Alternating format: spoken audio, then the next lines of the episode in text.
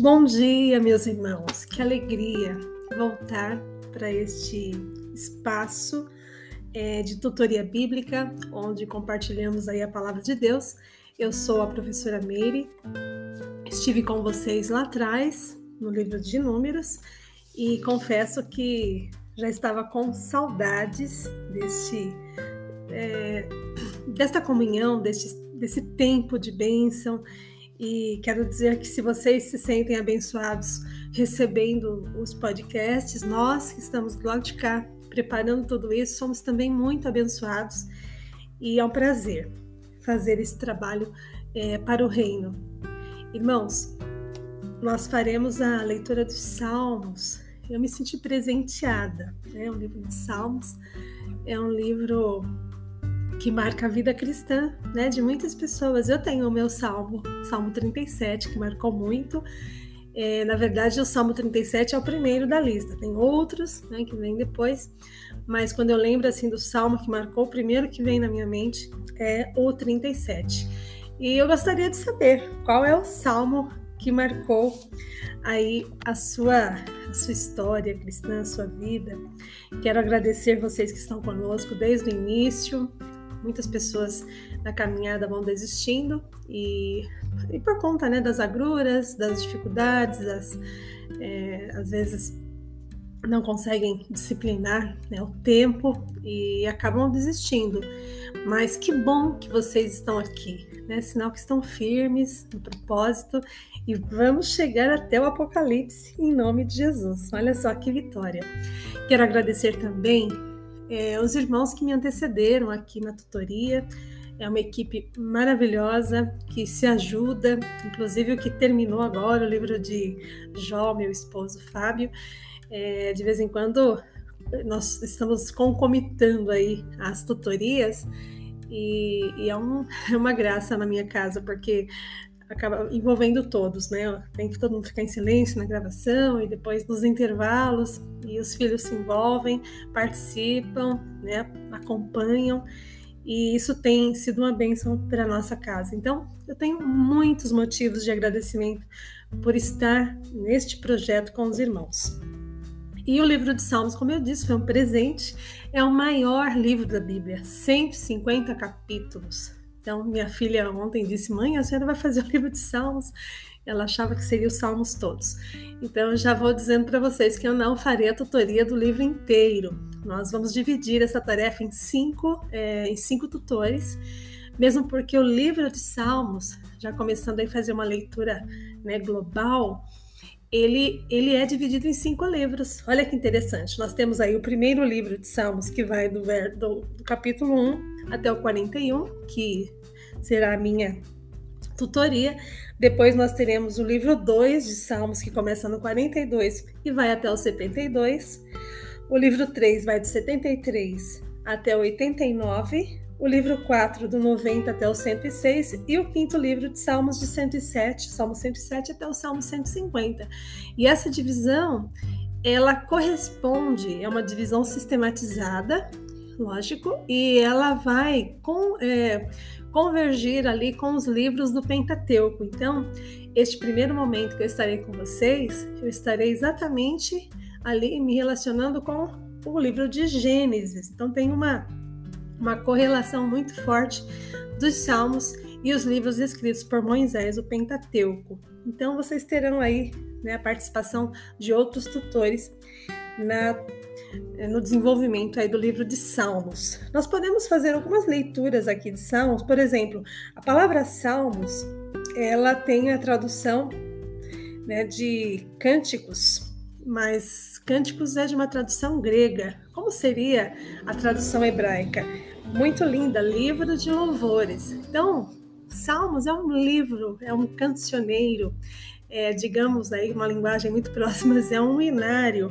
150 poesias repletas, irmãos, de figuras de linguagens, uma riqueza muito grande na linguagem, mostrando aí as metáforas, é, as comparações. Então, quando a gente mergulha nos salmos, a gente mergulha numa, num gênero maravilhoso, poético, e que imaginemos assim, né, que eles eram acompanhados por instrumentos, muitos deles. Vocês vão encontrar em alguns salmos uma orientação lá no título para o mestre, para o diretor musical, e dizendo que aquele salmo deveria ser acompanhado por flautas ou por cordas. Então a gente vai percebendo aí na leitura que alguns têm essa descrição. O título é muito importante. Nós temos aí um livro que foi escrito uh, de 700 a mil anos. Que, que máximo! Um livro que demorou quase, né? Mil anos para ser concluído. Então, é o maior livro da Bíblia, com o maior tempo de, tempo de conclusão. E os, e os autores dos Salmos? Aí a gente vai ter vários. Tem um livro que mais tem autores.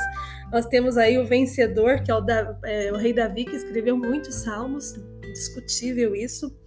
Ele vem aí acompanhado de salmos escritos por Moisés, Salmo 90, por exemplo. Salomão também escreveu. Os filhos de Corá, Asaf, os filhos de Asaf, é, Etan, tem até quem diga que Esdras escreveu um dos salmos.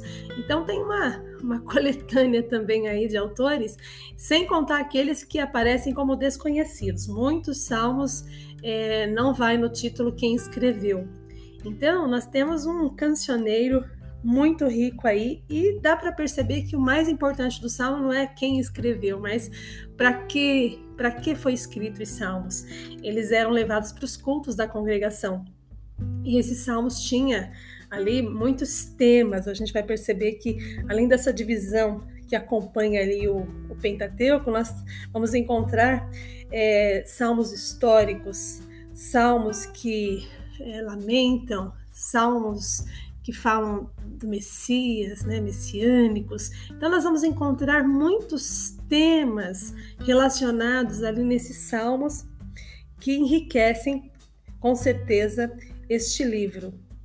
E uma, uma coisa importante que eu também gostaria de compartilhar com vocês, nosso tempo é bem pouco, mas a mensagem é, dos Salmos. Assim como eu acabei de dizer há pouco que durante mil anos esses Salmos foram escritos, então para nós definirmos assim, por exemplo, historicamente, né, a questão dos Salmos, quando eles foram escritos, fica bem difícil porque é, os salmos eles não nem todos eles trazem no seu título né, uma, um indício histórico para a gente poder certificar-se que foi naquele momento que aquele salmo foi escrito. Então, a questão do, do contexto histórico ele ele fica meio assim perdido, porque alguns salmos, eu vou lembrar de dois aqui, por exemplo, o Salmo 3, ele traz no título que aquele naquele momento, Davi estava fugindo do seu filho Absalão. Então, aquele Salmo 3 foi escrito neste momento, então dá para relacionar historicamente. Também, se formos para o 51, vamos perceber ali que Davi, ao ser ali repreendido pelo profeta Natan por ter pecado com Batseba, então, ele escreve o Salmo 51, ali pedindo perdão, né, se confessando. Então, esses dois claramente e outros durante a leitura vocês vão notar que há um indício, mas muito pouco. Então, historicamente, a gente não consegue relacionar. Agora, a mensagem dos Salmos, né, ela é abrangente. Martinho Lutero, por exemplo, ele, ele comentou dizendo assim que o livro de Salmos era como uma pequena Bíblia e o sumário do Antigo Testamento. Então, de tantas informações que são encontrados ali nos Salmos. Isso faz muito sentido, visto que o livro de Salmos foi escrito ao longo daquele tempo todo que eu falei para vocês, né, no Antigo Testamento, e o livro mostra quadros que vão desde a reflexão acerca dos atos de Deus na criação o seu governo na história, até eventos específicos da vida e da nação de Israel. Então, o, as mensagens são abrangentes. E por causa das, das suas características, né, uma coletânea de cânticos, o livro de Salmos não apresenta um desenvolvimento teológico de modo sistemático, mas faz uma aplicação teológica extremamente prática para a nossa vida diária. Então, dentro dos Salmos, nós conseguimos é, captar um modelo de adoração perfeito e que vai nos acompanhar aí em várias situações difíceis da vida. Eu, quando leio os Salmos, eu vejo a humanidade da, daqueles autores em abrir o coração diante de Deus, de falar o que está sentindo, de requerer de Deus algumas explicações pelo que eles estão passando, e, e eles até exageram quando eles querem que os inimigos sejam destruídos, então a gente fica até meio assustados, assim, quando lemos os salmos é, de tamanha sinceridade, mas é, quando eles terminam o salmo, eles terminam adorando a Deus, declarando que conhece, que reconhece o poder do Rei dos Reis, o Senhor dos Exércitos. Então, é um salmo que nos ensina. Nós, nós podemos abrir o coração, dizer para Deus o que nos está infringindo e que está consumindo a nossa alma e, e enxergarmos a grandeza de Deus em nos atender. Então tem esta especificidade os salmos. E em relação a Cristo, né, sem dúvida, parte importante da mensagem do livro de Salmos aponta para Cristo, assim como no restante do Antigo Testamento, esta obra, né, essa obra é a mais citada no Novo Testamento. Alguns alguns livros do, do, Antigo Testamento são citados lá no Novo Testamento, mas o mais citado é o livro de Salmos, por conta desta, é, dessa revelação do Messias apresentado ali em muitos textos do Saltério. E, enfim, uma curiosidade, né? É o livro maior que, mantém, que tem nele o maior capítulo da Bíblia, que é o Salmo 119, tem o menor capítulo da Bíblia, que é o 117, e o 117 é um capítulo que divide a Bíblia exatamente ao meio. E com esta apresentação, não é uma apresentação muito profunda por conta do tempo, mas eu assim abro aqui um espaço para iniciarmos então a leitura deste saltério. Que Deus nos abençoe, nos dê graça para que possamos é, ver nos salmos modelos para nossas, os nossos devocionais e modelos de adoração e exaltação a Deus.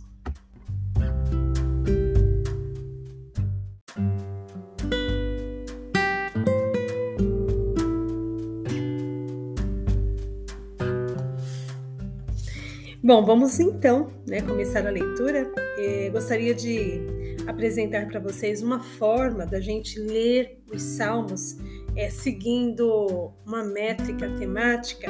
Então, eu vou usar um período, eu vou usar como base o período exegético. Aí você pode dizer, professora Meire, o que, que é isso? Então, sei que muitos alunos estão aqui são alunos do Betel e estão é, no grupo, então já devem ter ouvido, outros ainda não, mas eu vou explicar para vocês com um exercício bem simples, eu acho que todo mundo vai conseguir acompanhar.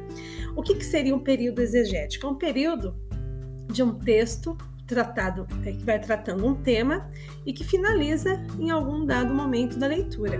Como que eu vou descobrir, né, onde começa um assunto, aonde termina esse assunto? Então eu gostaria que você olhasse agora aí na sua Bíblia, se você puder, lógico, né? Abrindo aí no Salmo primeiro, vocês vão perceber, vocês vão notar que há uma letra em destaque no caso aí o B de bem-aventurado, ou se tem uma outra tradução, pode ser o F de feliz. Esta letra está em destaque. Então, se você acompanhar agora os próximos salmos, vocês, vocês verão que o Salmo 2, por exemplo, não tem destaque. Então significa que o Salmo primeiro e o, salmo, o próximo Salmo, o Salmo 2, eles mantêm uma relação temática. E onde então vai terminar o tema que iniciou-se ali no Salmo 1? Vai terminar lá, olha lá no Salmo 3. Existe uma letra em destaque o S de Senhor. Significa que no Salmo 3 nós iniciaremos um novo tema. Então, o que seria o período exegético? Esse tempo né, que facilita para quem está falando do texto é, manter ali foco no tema daquele trecho da Bíblia. Então, ao longo dos salmos, eu gostaria que vocês fossem é, observando né, onde termina, onde começa um período exegético. Não, não é a base para toda a leitura, mas neste momento eu gostei muito de, de exercitar e estou aqui compartilhando com vocês como que a gente vai fazer essa leitura. Espero que vocês tenham entendido o exercício, né? não, não vai depender disso para que vocês leiam, mas é um exercício que é dado lá no seminário, né? na hora da, do preparo de um sermão, que faz muito bem né? para quem prepara um sermão, para não fugir do tema e caminhar é, texto exatamente onde ele começa, onde ele termina, e nós usaremos então na leitura dos Salmos esse período exegético.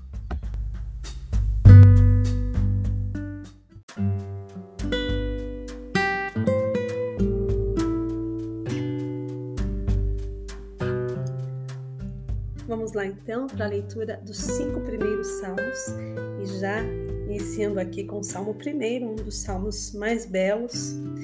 Ele traz aqui para nós o retrato é, dos justos e dos ímpios. Um retrato que abre o cancioneiro. Nós vamos ter o Salmo 1 e o 2 sendo a cabeceira dos, 150, dos 148 salmos.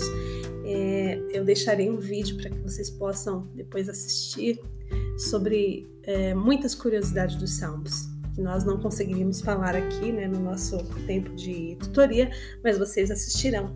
Então, o Salmo primeiro, eles são assim a introdução de todos os outros, mostrando de cara, de uma forma muito aberta, o retrato do justo e do ímpio. Irmãos, é, ele vai impactando a gente, porque ele diz assim: que é chamado de bem-aventurado. Bem-aventurado é a, a, graça salvadora de Cristo na nossa vida. Somos chamados, né, encontrados pelo Senhor, amados por Deus, e ele diz que este bem-aventurado não tem prazer de ficar com, na roda de escarnecedor, não para, não se detém no caminho dos pecadores, não ouve os conselhos, mas, lei, mas ele tem prazer de ouvir a palavra de Deus e meditar nela de dia e de noite.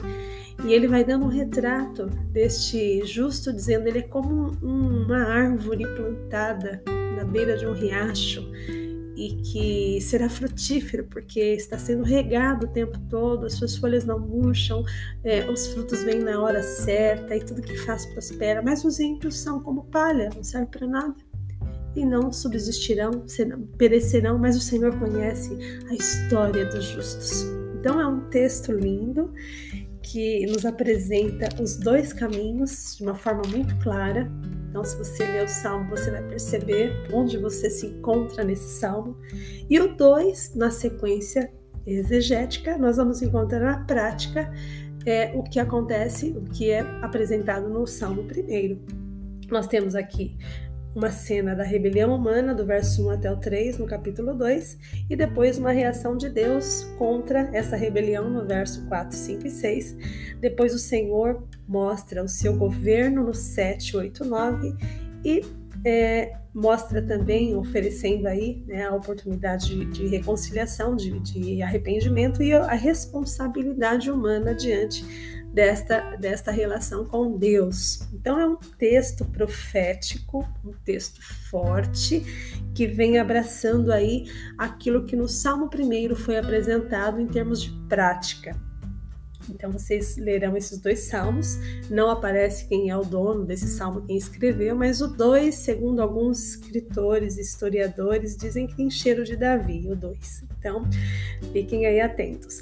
Quando chegamos no 3, nós encontramos um novo período exegético, uma história diferente, porém o título já nos diz aqui quando foi que aconteceu. Olha só, quando Davi fugia de Absalão. Então, nós temos aqui uma situação de relação familiar muito crítica, Davi fugindo do seu filho porque o seu filho queria matar. Então, o que, que nós vamos encontrar no Salmo 3? Davi apresentando as dificuldades dele, do verso 1 até o verso 2, depois do 3 ao 6, Davi mostrando que ele tem paz em Deus, a paz que ele sente em Deus, e o verso 7, 8 e 9, Davi faz uma oração linda, é, e aqui nós temos um modelo né, de uma situação vivida difícil de alguém e que nós podemos é, seguir aqui né, uma sequência de ações feitas e que, que agiu o nosso irmão Davi. O capítulo 4 é um novo período exegético, nós temos aqui já um, um indício né, de que esse texto foi escrito por Davi também, e que ele pede para que o mestre de canto coloque aí um fundo musical com cordas. Então, imagine só que lindo. O que acontece aqui no Salmo 4 é bem parecido no Salmo 3. Davi, ele vai orar a Deus pedindo preservação para sua vida, no versículo 1. Depois ele vai ter um tempo ali com seus inimigos, argumentando né, a respeito do arrependimento. E ele vai terminar louvando a Deus por ter sido assertivo, por ter acertado no que ele fez. Então, é um exemplo também fantástico no Salmo 4 de um comprometimento com Deus e de uma forma, né, de um estilo de vida cristão onde você testemunha no seu Deus e você agradece. Entrando no capítulo 5, um novo período, um novo tema, nós encontramos aqui uma outra forma de Davi expressar aqui neste cântico, ele já pede para o mestre, de canto que este aqui tem que ser com fundo musical de flauta, né? As flautas tocando, então é uma outra pegada. E ele vai então trabalhar aqui é, o, que se, o, que é chamado de, de, de um paralelismo dentro da poesia, onde é trabalhado ideias em contraste. Então ele vai trabalhar aqui numa primeira rodada desse texto é o contraste teológico da retribuição com a reconciliação. Ele vai trabalhar esse contraste. Então, no versículo do versículo 1 até o versículo 8, é esse contraste que ele está trabalhando, porém, até o versículo 3, ele vai expressar né, na oração é, por intervenção e vai explicar essa intervenção nos próximos textos 4, 5, 6, 7 e 8. Numa segunda rodada desse texto, ele vai trabalhar o contraste prático do perverso com o adorador. Então ele vai fazer esse contraste, versículo 9, 10, 11, 12. Então no versículo 10, ele vai colocar uma expressão aqui por maldição e depois ele explica essa, essa expressão no verso né, 9, 10 e 12. Então vocês perceberão que é, ele trabalha diferente aqui, né? A, a, sua forma de expressar no Salmo 5 é bem diferente da do Salmo 4. E nós vamos continuar esta leitura amanhã, porque o período exegético não terminou. Para vocês olharem aqui, os seis né, mantém a mesma, o mesmo tema. E finalizando, irmãos, esse período que eu estive com vocês, eu gostaria de meditar rapidamente aqui no, no verso 2 do Salmo 1, que diz: Antes o seu prazer está na lei do Senhor, e na sua lei medita de dia e de noite. Como eu disse, é impactante demais pensarmos nesta atitude que nós devemos ter quando somos bem-aventurados. Não é muito fácil, não, meditar de dia e de noite. Porque para você fazer isso, você precisa se concentrar, mesmo de repente dirigindo o seu carro, você está pensando naquilo que o Senhor falou no seu coração e o que você vai fazer com isso, o que isso vai fazer na sua vida, como é que você tem que agir o próximo passo do seu, né, das suas decisões em relação àquilo que o Senhor falou no seu coração. E isso é, uma, é um desafio muito grande, fazer essa meditação, porque muitas coisas têm tomado o nosso tempo, têm tomado também o nosso tempo e fazendo com que tenhamos prazer.